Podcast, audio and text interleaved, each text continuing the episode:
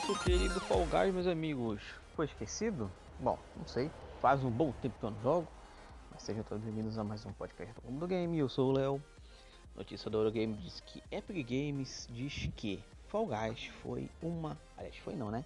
É uma prioridade.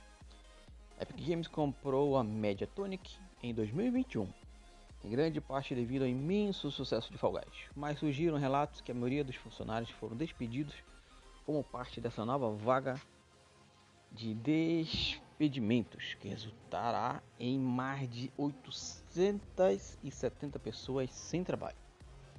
Isso colocou uma causa o futuro, colocou em causa o futuro de Fall Guys, pois Jason, sei lá das quantas, na Bloomberg referiu-se que a maioria dos 300 funcionários da Mediatonic estão entre os escolhidos para despedimento.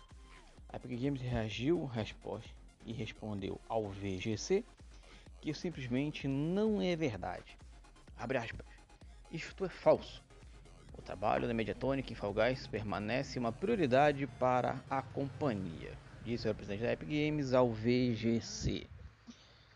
Olha, 800, mais de 800 pessoas a menos, ou uma galera vai ficar sobrecarregada, vão ter que contratar um número razoável para que o trabalho seja feito do jeito que poderia ser feito, porque né, 800 pessoas a menos trabalhando realmente é muita gente e sim pode prejudicar um projeto. Mas vamos ver, vamos ver se como é que tá a galera criativa de Fall Guys, que basicamente é muita criação ali, né?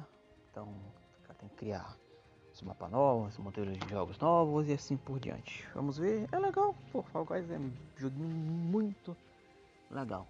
Se você nunca jogou, dá uma chance que é bem possível que você goste. Se não gostar, bola pra frente, procura outro jogo e vai embora, beleza?